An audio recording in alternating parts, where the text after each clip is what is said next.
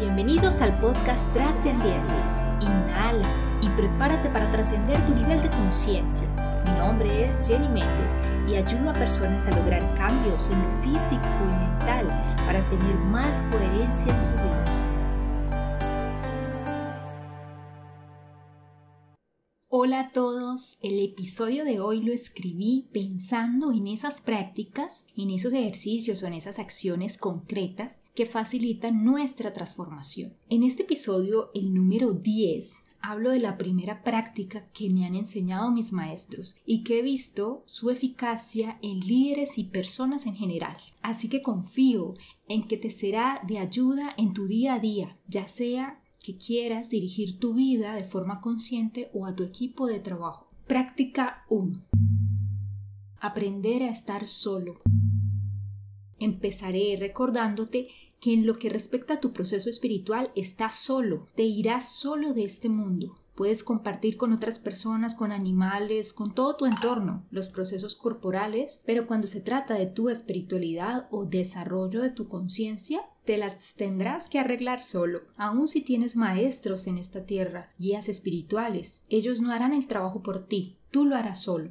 Aprender a estar solo sin que eso suponga una molestia o tensión en tu cuerpo o en tu mente es una práctica que debes desarrollar en tu vida. En tu camino hay personas que no te gustan, o habrá personas en tu camino que no te gustan. Siempre hay una parte o una actuación o una forma de comportamiento de alguien o una manera de resolver las situaciones que puede que no te guste. Puede ser que no te guste de esas personas con las que interactúas, algo em, que no te gusta de tu jefe, de los miembros de tu equipo de trabajo, de tus amigos o de tu pareja. Eso está bien, esa parte que no te gusta está ahí, muy seguramente para impulsar tu desarrollo de conciencia, tu espiritualidad. Úsalo a tu favor, úsalo para tu crecimiento. No tengas la fantasía que tus relaciones laborales o personales se mantendrán perfectas en el tiempo. No.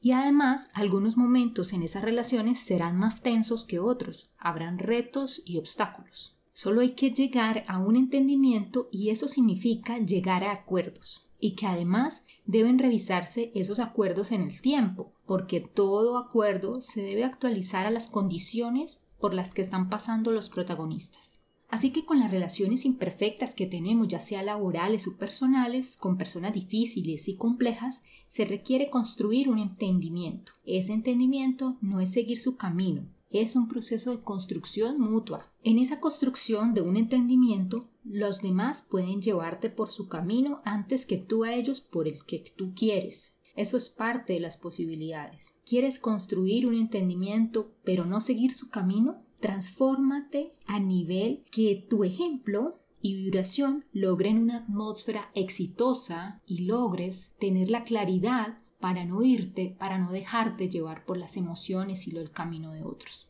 Logra claridad antes de empezar la construcción del entendimiento o te arrastrarán los intereses de los demás. Debes tener claridad para hacer todo con éxito y la confianza que te tengas nunca sustituirá la claridad.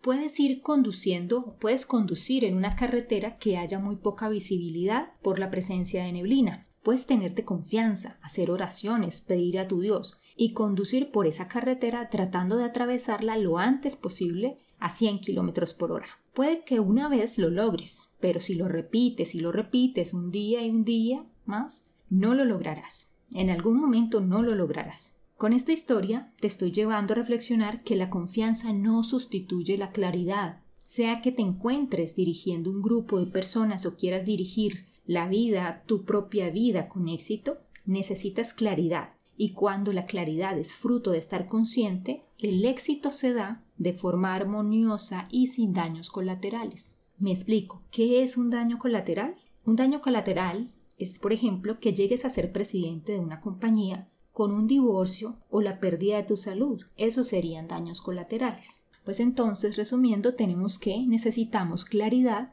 para lograr, sin daños colaterales, construir un entendimiento en todo tipo de relación, sea laboral o personal. Ahora seguro me vas a preguntar, Jenny, ¿dónde o cómo encuentro esa claridad? Y la respuesta de muchos maestros sería en el silencio. Aprende a estar solo. Si logras cerrar los ojos sin ninguna actividad y quedarte quieto, sin ninguna preocupación, estarás avanzando, avanzando hacia tu claridad. De lo contrario, necesitarás más práctica, práctica y práctica de estar solo para aprender del silencio. En el silencio obtendrás la claridad, te determinarás a ti mismo, verás las infinitas posibilidades y estarás preparado para construir un entendimiento. Acude al silencio. ¿Cuándo? Cuando haya un malestar difuso en tu vida, cuando no reconozcas tus valores en tus actuaciones, cuando identifiques que le estás rindiendo más tributo a tus sentidos, cuando busques respuestas, cuando se te haya vuelto un hábito presumir de lo que sabes, cuando te sientas agitado por tus emociones.